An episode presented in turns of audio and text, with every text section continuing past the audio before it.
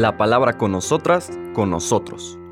Una reflexión de la palabra cotidiana en diálogo con el acontecer de la comunidad universitaria.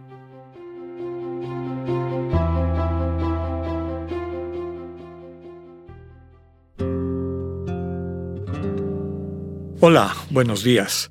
Bienvenidas, bienvenidos a la palabra con nosotras, con nosotros. Hoy martes 11 de julio de la decimocuarta semana del tiempo ordinario, seguimos nuestro recorrido por el Evangelio de Mateo, capítulo 9. Ahora leeremos los siguientes versículos del 32 al 38 que van concatenados con la curación que veíamos ayer, ¿no? Esta doble curación. La mujer que precisamente por el flujo de sangre que tenía era considerada impura, no podía interactuar con la gente, debería permanecer recluida en su casa y se anima, se anima a romper el odre viejo, se anima a acercarse a Jesús, se anima a buscar su curación, eh, dejando atrás todos estos espacios y prácticas que no le habían ayudado a nada. Y lo mismo esta niña que ya muerta y rodeada de quienes quieren subrayar su muerte, es salvada por Jesús, que lo primero que hace es limpiar el ambiente, limpiar el espacio y preparar a toda esa familia, a todo el colectivo, a esa niña que de alguna manera representa al pueblo de Israel para una vida nueva, para este odre nuevo. Vamos a leer los versículos 32 al 38 de este capítulo noveno de Mateo. En aquel tiempo llevaron ante Jesús a un hombre mudo que estaba poseído por el demonio. Jesús expulsó al demonio y el mudo habló. La multitud maravillada decía, nunca se había visto semejante en Israel. Pero los fariseos decían, expulsa a los demonios por autoridad del príncipe de los demonios.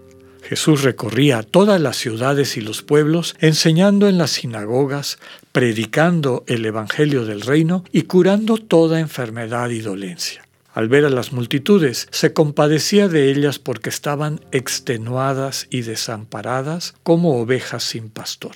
Entonces dijo a sus discípulos, La cosecha es mucha y los trabajadores pocos. Rueguen, por lo tanto, al dueño de la mies que envíe trabajadores a sus campos palabra del Señor. Aquí, como les comentaba en la introducción a toda esta semana, el día de ayer, vemos las historias paralelas de quienes perciben la irrupción de Dios en el mundo en la figura de su Hijo encarnado, del Hijo de Dios, de este mensaje eterno, comunicación, verbo eterno del Padre, que ahora toma nuestra naturaleza humana para transmitirnos en un lenguaje accesible a nosotras y nosotros el misterio del Dios vivo y permitirnos descubrir cómo somos imagen de ese misterio. El dinamismo del el Dios vivo es el del amor que libera, el amor que sana. Dios nos salva amándonos. Y como hemos dicho otras veces, aquí la fragilidad del amor divino es que solamente puede ser ofrecido, nunca impuesto. Y aquí está el drama que de manera paralela se va desenvolviendo. Ya decíamos que por un lado vemos estas acciones de vida renovada, esta irrupción del vino nuevo que requiere odres nuevos, un vehículo nuevo de relación con Dios, que es la relación cercana humana desde la confianza, la fe con el Señor Jesús, y cómo algunas personas ante esto se entusiasman, se alegran, alaban a Dios, empiezan una nueva vida, pero también hay personas que se cierran.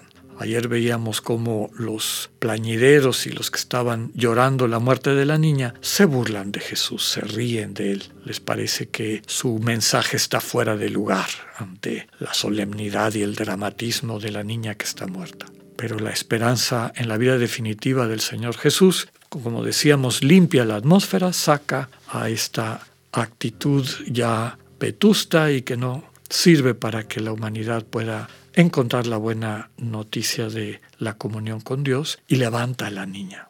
Ahora vemos nuevamente esta problemática en quienes se cierran a cómo el Señor libera del mal, libera de, en este caso, en la forma de un demonio que tiene una persona muda.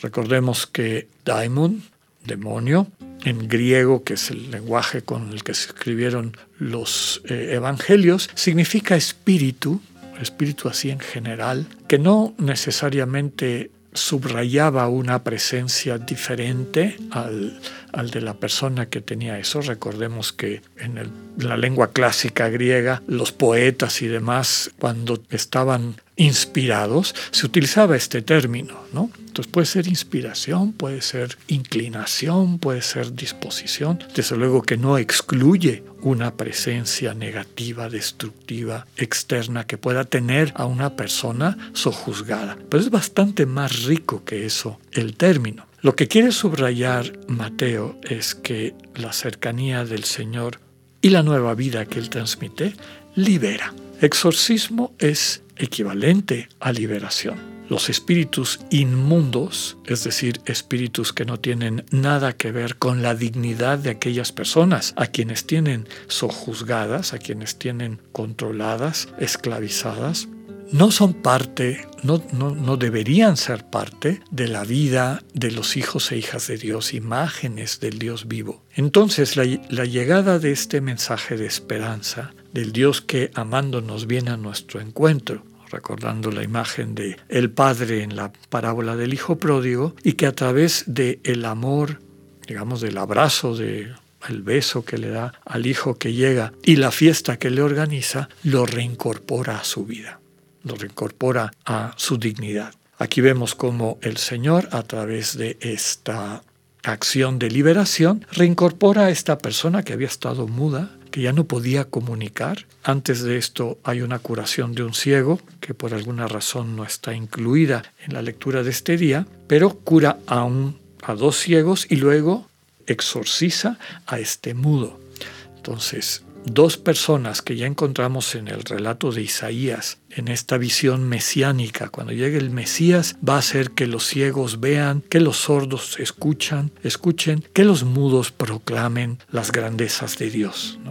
La relación cercana con el Señor Jesús nos, nos cura, nos libera, nos capacita para compartir la buena noticia, como veremos de manera especial, específica en las meditaciones del resto de esta semana, cuando el Señor inicie este discurso de la misión, del envío de los cristianos.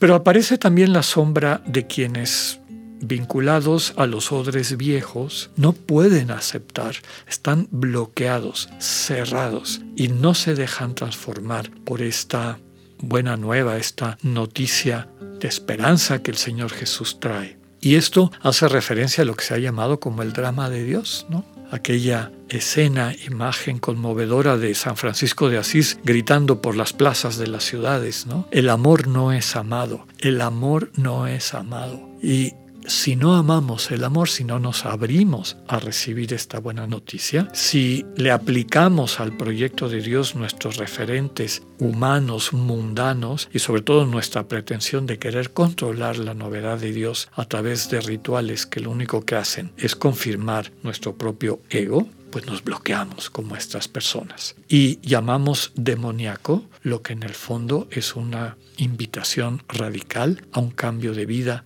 hacia la plenitud. Termina la lectura de hoy con uno de los varios resúmenes que incluye Mateo en su Evangelio, donde repite de alguna manera lo que ya ha dicho. El Señor enseña en las sinagogas, predica la buena noticia del reino, cura toda enfermedad y dolencia y libera de los malos espíritus. Aquí está el centro de lo que veremos después el Señor compadecido de las multitudes que estaban extenuadas y desamparadas, como ovejas sin pastor, se preocupa por mandar a quien les lleve la buena noticia. Que tengan un buen día, Dios con ustedes.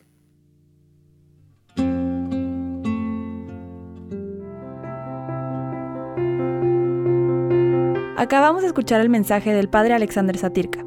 Escúchalo de lunes a viernes a las 8.45 de la mañana por radioiberoleón.com, a través de nuestra app gratuita para iOS y Android o por Spotify.